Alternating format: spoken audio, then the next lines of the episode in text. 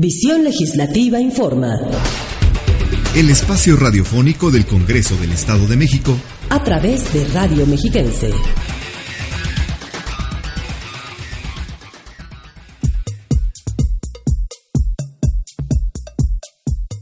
Amigos de Visión Legislativa, gracias por sintonizarnos una vez más en este programa en el que les damos a conocer el acontecer legislativo mexiquense. Soy Ruth Sánchez y los saludo con el gusto de siempre. Les comparto nuestras vías para que se pongan en contacto con nosotros, el Facebook Diagonal Visión Legislativa y Twitter arroba Legismex, donde nos pueden dejar sus comentarios y sugerencias. Pueden además escuchar nuestras emisiones por iTunes e o bien visitar la página oficial de la legislatura mexiquense en www.cdediputados.gov.mx. En esta emisión hablaremos, entre otros temas, de las iniciativas que proponen instituir el Tribunal de Tratamiento de Adicciones, crear las instancias escolares para atender el bullying y armonizar la legislación para proteger el interés superior de los menores. Además, hablaremos del rescate de los espacios públicos, propuestas en materia tributaria y les tendré información especial del Día del Trabajo y el Día Mundial de la Libertad de Prensa que se conmemoran este primero y 3 de mayo. De igual manera, les presentaré un homenaje al escritor colombiano y Premio Nobel de Literatura, Gabriel García Márquez. Quédense en Visión Legislativa comenzamos.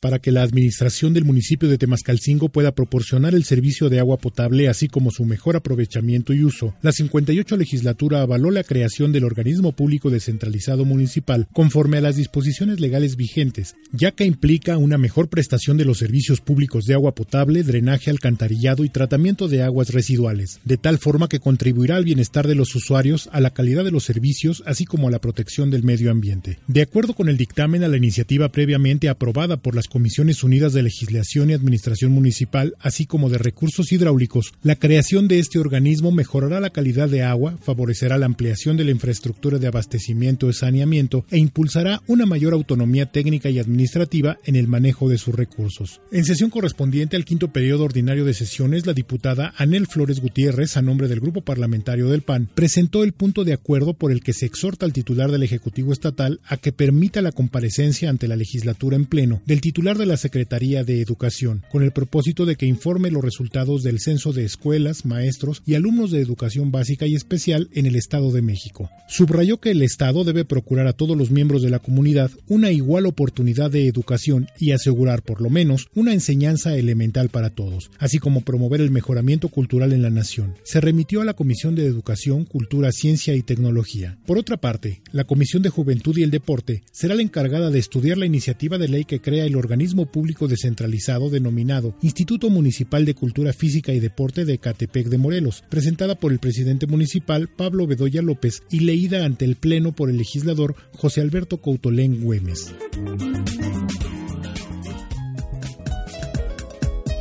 Según la Organización Mundial de la Salud, una adicción es una enfermedad física, psicoemocional y espiritual en el ser humano. En el sentido tradicional, es una dependencia hacia una sustancia, actividad o relación. Esta última se define como codependencia y arrastra a la persona a tendencias obsesivas y compulsivas. Está representada por los deseos que consumen los pensamientos y comportamientos del adicto y estos a su vez actúan en aquellas actividades diseñadas para conseguir la sensación o efecto deseado. En este sentido, la 58 legislatura estatal recibió del titular del Ejecutivo una iniciativa que propone instituir el Tribunal de Tratamiento de Adicciones en el Estado de México y plantea un programa de tratamiento de rehabilitación a quienes hayan cometido conductas delictivas como consecuencia del consumo de bebidas alcohólicas, narcóticos o sustancias tóxicas.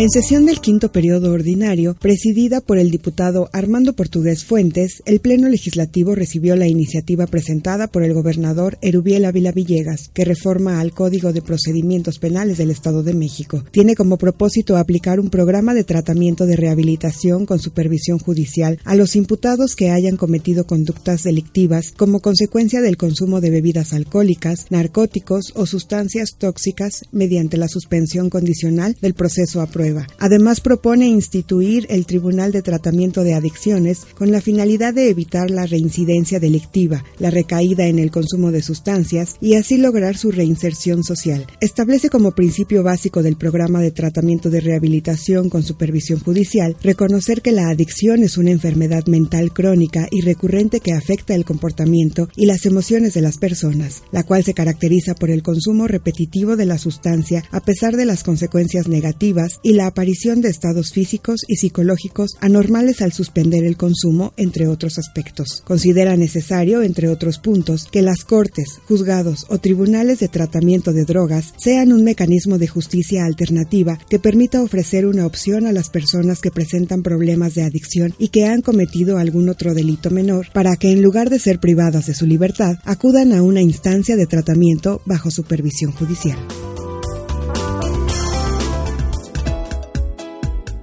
Como ya lo hemos comentado en emisiones anteriores, el bullying es una intimidación por medio de una conducta agresiva que se repite con el fin de hacer daño deliberadamente a otra persona y puede ser de manera física o mental. Algunas de las principales causas de este mal pueden ser la falta de límites en casa, la necesidad de pasar de ser buleado a ser el agresor o la violencia intrafamiliar. A fin de atender a la comunidad escolar, el diputado Gerardo del Mazo Morales propuso la creación de instancias escolares para atender el bullying. Escuchemos.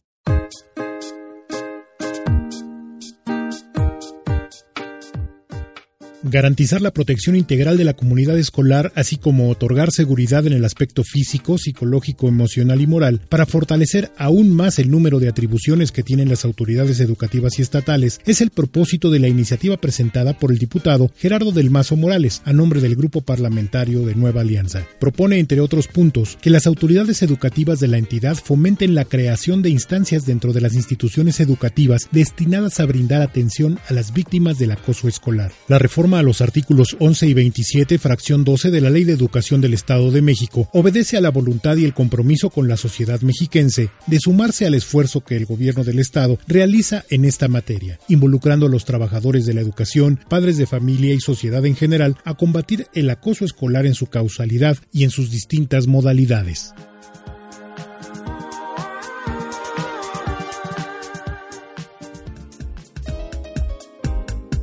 Por otra parte, la diputada Guadalupe Gabriela Castilla García presentó la iniciativa que reforma la ley para la protección de los derechos de las niñas, niños y adolescentes del Estado de México. Escuchemos de qué se trata.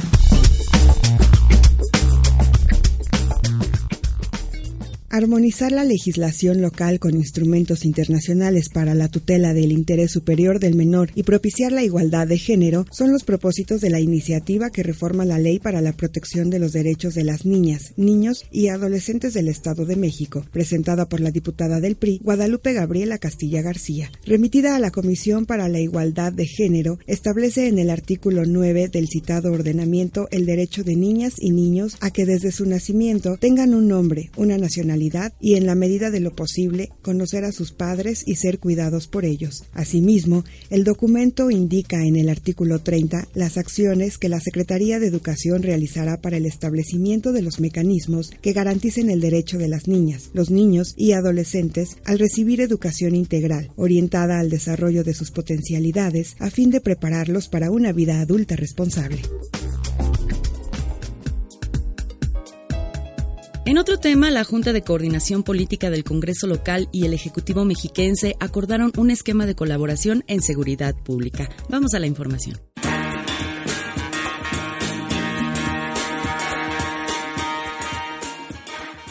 La 58 legislatura del Estado de México, a través de la Junta de Coordinación Política, acordó establecer un esquema de coordinación en asuntos de seguridad pública con el Poder Ejecutivo Estatal y expresó su respaldo al nuevo titular de la Secretaría de Seguridad Ciudadana, Damián Canales Mena. En reunión de trabajo con los secretarios de Gobierno y Finanzas, Efren Rojas Dávila y Erasto Martínez Rojas, respectivamente, el Procurador General de Justicia, Miguel Ángel Contreras Nieto, y el titular de la Secretaría de Seguridad Ciudadana, y los legisladores integrantes de la Junta de Coordinación Política presidida por el diputado Aarón Urbina Bedoya, convinieron crear un cronograma para dar seguimiento y evaluar las acciones de combate a la delincuencia en territorio mexiquense. Acordaron además llevar a cabo reuniones periódicas con la finalidad de determinar acciones en las que representantes de ambos poderes públicos puedan colaborar desde sus respectivos campos de competencia con el propósito de contribuir a mejorar las condiciones de seguridad pública en la entidad quienes fungen como coordinadores de los grupos parlamentarios del PRI, PRD, PAN, Verde Ecologista, Movimiento Ciudadano y PT respectivamente durante este encuentro, manifestaron su apoyo al secretario de Seguridad Ciudadana, quien dijeron tiene una trayectoria profesional reconocida en el ámbito de la seguridad pública, por lo que externaron su confianza a que se entreguen los resultados que la sociedad mexiquense espera. Por su parte, el secretario Damián Canales se comprometió a que en esas reuniones bilaterales periódicas dará a conocer los avances y logros de su gestión.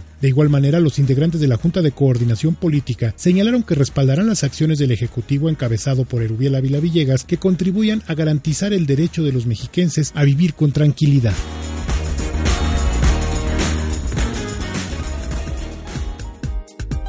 De igual manera, el presidente de la Comisión de Desarrollo Turístico y Artesanal de la 58 legislatura, diputado Pedro Vargas, reconoció las acciones emprendidas por el gobernador de la entidad, Erubiel Ávila Villegas, para dar seguridad al turismo nacional y extranjero en el pasado periodo vacacional.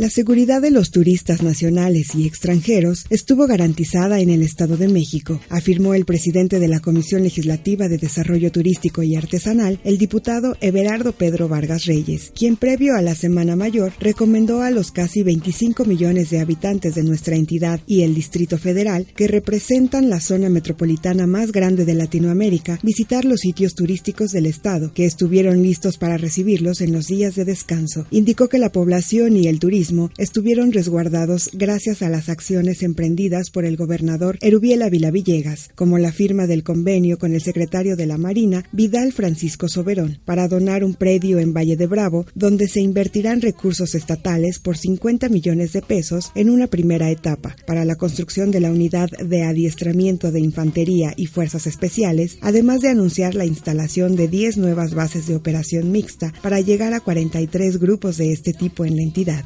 Resaltó otros programas como el de rescate de espacios públicos y el de Semana Santa en Grande, en el que participaron efectivos de la Policía Federal, Estatal y Municipal, así como Ángeles Verdes. La gente de estos pueblos mágicos, agregó, está capacitada para recibir al turismo, ya que la Secretaría del Ramo en el gobierno estatal ha certificado a los proveedores de servicios con los distintivos H y M, con lo cual se garantiza un adecuado servicio.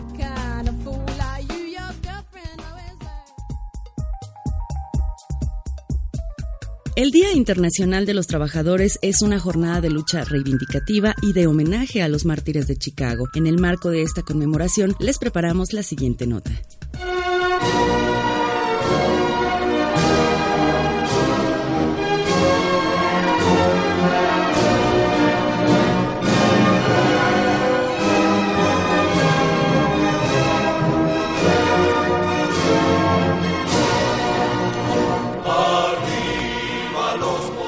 Cada año se recuerda el movimiento obrero mundial, resultado de un acuerdo por parte del Congreso Obrero Socialista llevado a cabo en París en 1889. Su origen se debe a los fallecidos en Chicago por su participación en la lucha por una jornada laboral de ocho horas que culminó en una huelga el primero de mayo de 1886. Desde la instauración de la celebración, el primero de mayo se ha utilizado para realizar diferentes reivindicaciones sociales y laborales y se rememora como el origen del movimiento obrero moderno. De hecho, en 1954, el Papa Pío XII declaró el día como festividad de San José Obrero. En México, cuando se reconocieron los derechos de los trabajadores quedando protegidos por la ley, con la promulgación de 1917 de la Constitución Política de los Estados Unidos Mexicanos, se acoge dicha celebración en la que cada año no se elabora y en su lugar se realiza un desfile de trabajadores.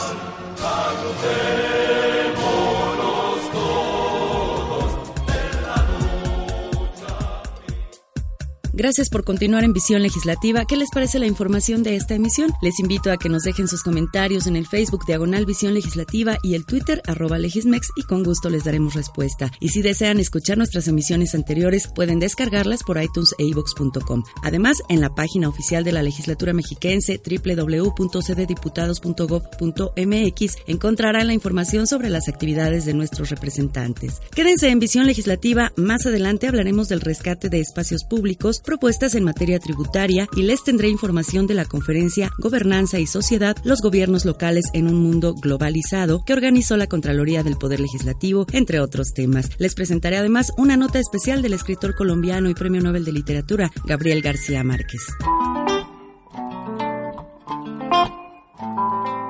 Con la promulgación de la Constitución Política de los Estados Unidos Mexicanos, el 5 de febrero de 1917, los derechos de los trabajadores se reconocieron y quedaron protegidos por la ley.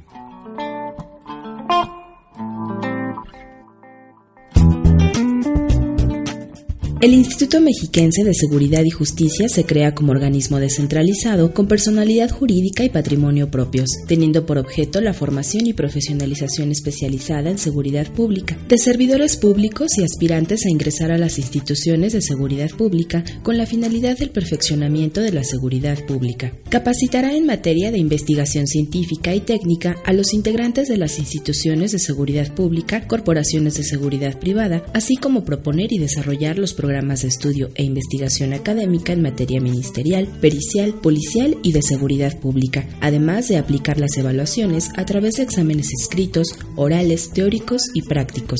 El Consejo Académico se integrará por el director general, el cual será designado por el titular del Ejecutivo, un profesor, un investigador y un alumno destacado de cada una de las áreas, participando en el mismo el presidente de la Comisión de Derechos Humanos del Estado de México y el rector de la Universidad Autónoma del Estado de México, o un representante que ellos asignen. Asimismo, podrán invitarse a participar a personas especialistas en la materia del tema a desahogar. Para ser profesor o investigador del Instituto Mexiquense de Seguridad y Justicia, se requiere poseer título de licenciatura y en las especialidades técnicas que nos exige licenciatura, se deberá acreditar el conocimiento altamente especializado en la materia y aprobar el concurso de oposición.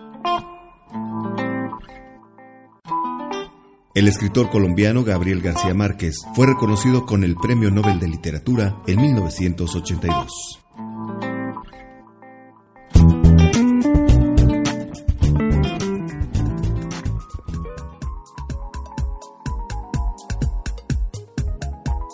Convocada por la Contraloría del Congreso Mexiquense, se realizó la conferencia Gobernanza y Sociedad, los gobiernos locales en un mundo globalizado, en la que se destacó la necesidad de fortalecer los gobiernos locales con base en experiencias internacionales. Escuchemos.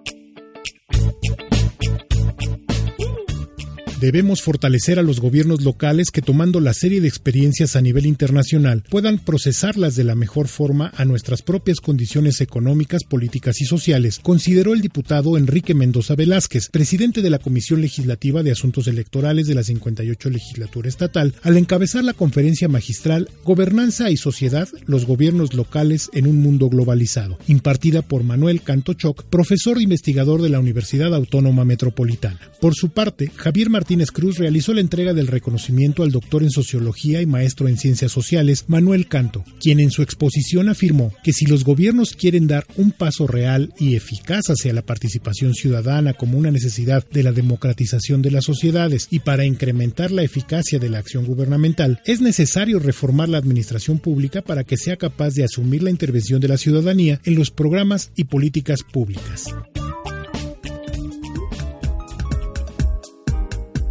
En otro tema, el Pleno Legislativo recibió dos iniciativas en materia tributaria y de educación vial. La primera, presentada por el ciudadano Eduardo Mendoza Ayala, y la segunda, por los ciudadanos Patricia Elisa Durán Reveles y Pedro Humberto Gómez Moreno. Escuchemos de qué se tratan.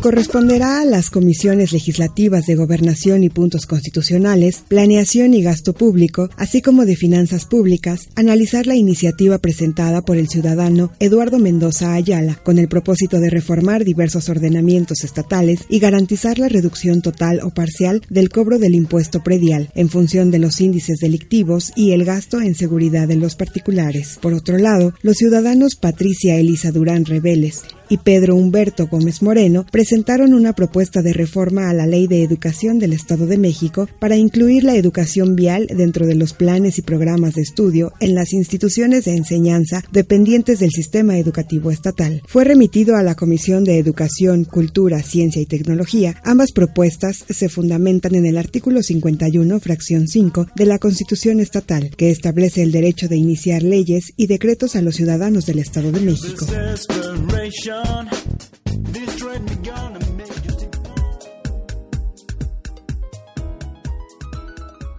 El diputado Víctor Estrada Garibay, secretario de la Junta de Coordinación Política y coordinador del Grupo Parlamentario de Nueva Alianza, destacó la importancia del rescate de espacios públicos como estrategia para evitar conductas delictivas. Escuchemos.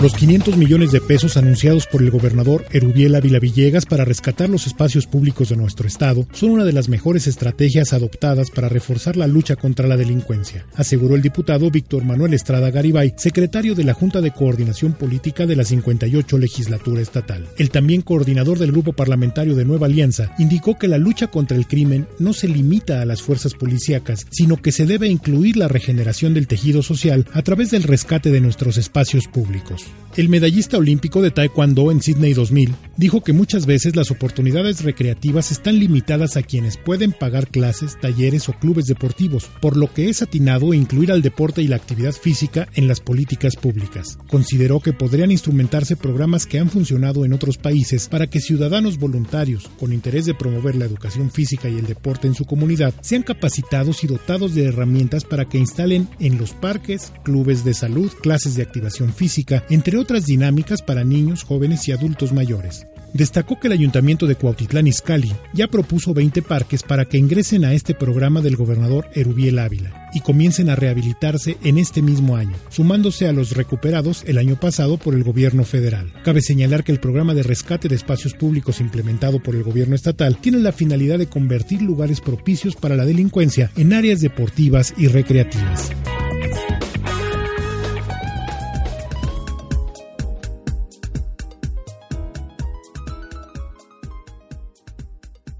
El Día Mundial de la Libertad de Prensa se celebra todos los años el 3 de mayo. Fue proclamado por la Asamblea General de las Naciones Unidas a iniciativa de los países miembros de la UNESCO para fomentar la libertad de prensa en el mundo al reconocer que una prensa libre, pluralista e independiente es un componente esencial de toda sociedad democrática. Cada año la UNESCO conmemora esta fecha, rindiendo tributo de esta manera a los numerosos periodistas alrededor del mundo que por decisión profesional ponen en riesgo sus vidas en el esfuerzo de informar a sus sociedades y de promover el libre flujo de la información. Al respecto, les hemos preparado la siguiente nota. Celebrando los principios fundamentales de la libertad de prensa, evaluando su situación mundial y rindiendo homenaje a los periodistas que han fallecido al cumplir con su deber, cada año en 3 de mayo se celebra el Día Mundial de la Libertad de Prensa. El festejo fue proclamado en 1993 por la Asamblea General de las Naciones Unidas, seleccionando el día para que coincidiera con el aniversario de la Declaración de Windhoek, donde los representantes africanos de los medios de comunicación elaboraron un documento donde se recogían los principios de la libertad de prensa. Este 2014, la celebración se centrará en el debate de la importancia de los medios de comunicación en el desarrollo, la seguridad de los periodistas y el Estado de Derecho y la sostenibilidad e integridad del periodismo, que se llevará a cabo en una conferencia que se celebra los días 5 y 6 de mayo en la sede de la UNESCO en París. De igual manera, como hace cada año, se llevará a cabo la ceremonia anual de entrega del Premio Mundial de Libertad de Prensa UNESCO Guillermo Cano el día 2 de mayo en la misma sede.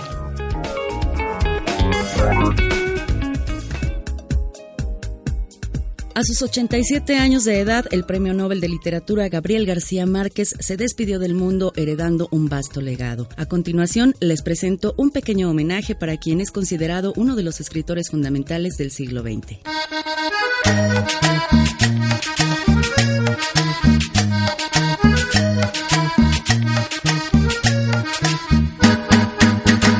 Años de Macondo suenan, suenan en el... La vida no es lo que uno vivió, sino lo que uno recuerda y cómo la recuerda para contarla. Palabras del gran escritor colombiano Gabriel García Márquez, quien el pasado 17 de abril falleciera en la Ciudad de México. Nacido un 6 de marzo de 1927 en Aracataca, Colombia, hijo de Gabriel Eligio García y Luisa Santiago Márquez, de quienes su historia de amor le inspirara para una de sus más famosas novelas, El amor en los tiempos del cólera. Inicialmente estudió Derecho, pese a que su pasión siempre fue por la literatura. Trabajó como reportero hasta que en 1950 decide abandonar la abogacía para dedicarse al periodismo. Por más de cinco décadas vivió en la Ciudad de México, donde escribió la famosa Cien años de soledad, misma que le diera proyección a nivel mundial. Durante su vida se desempeñó como escritor, periodista, editor y guionista, ganando numerosos premios y distinciones, entre los que se encuentra el Premio Nobel de Literatura que le fue otorgado en 1982. El Palacio de Bellas Artes en la Ciudad de México fue el escenario de un homenaje para despedir al padre del realismo mágico entre cientos de flores y mariposas amarillas. Recordaremos por siempre su estupendo trabajo literario en el que cada memorable frase se vuelve inmortal. Suenan, suenan en el aire. Y los años de Gabriel trompeta Ahora les dejo con nuestra sección de notas legislativas nacionales.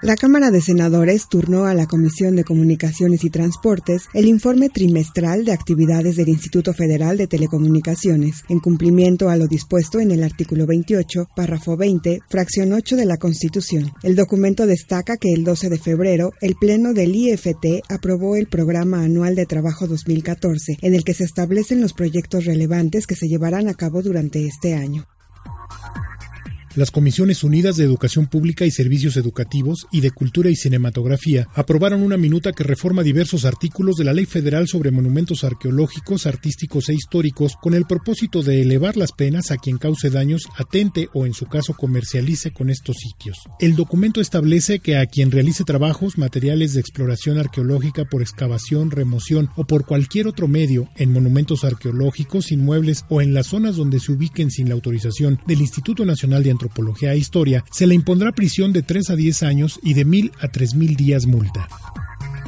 La senadora Diva Adamira Gastelumbajo planteó reformar la Ley General de Salud a efecto de prevenir y controlar los suicidios en nuestro país, así como la atención de la depresión tendiente a la conducta suicida. La iniciativa propone la creación del Programa Nacional Integral de Atención y Prevención del Suicidio para combatir este problema en la sociedad mexicana.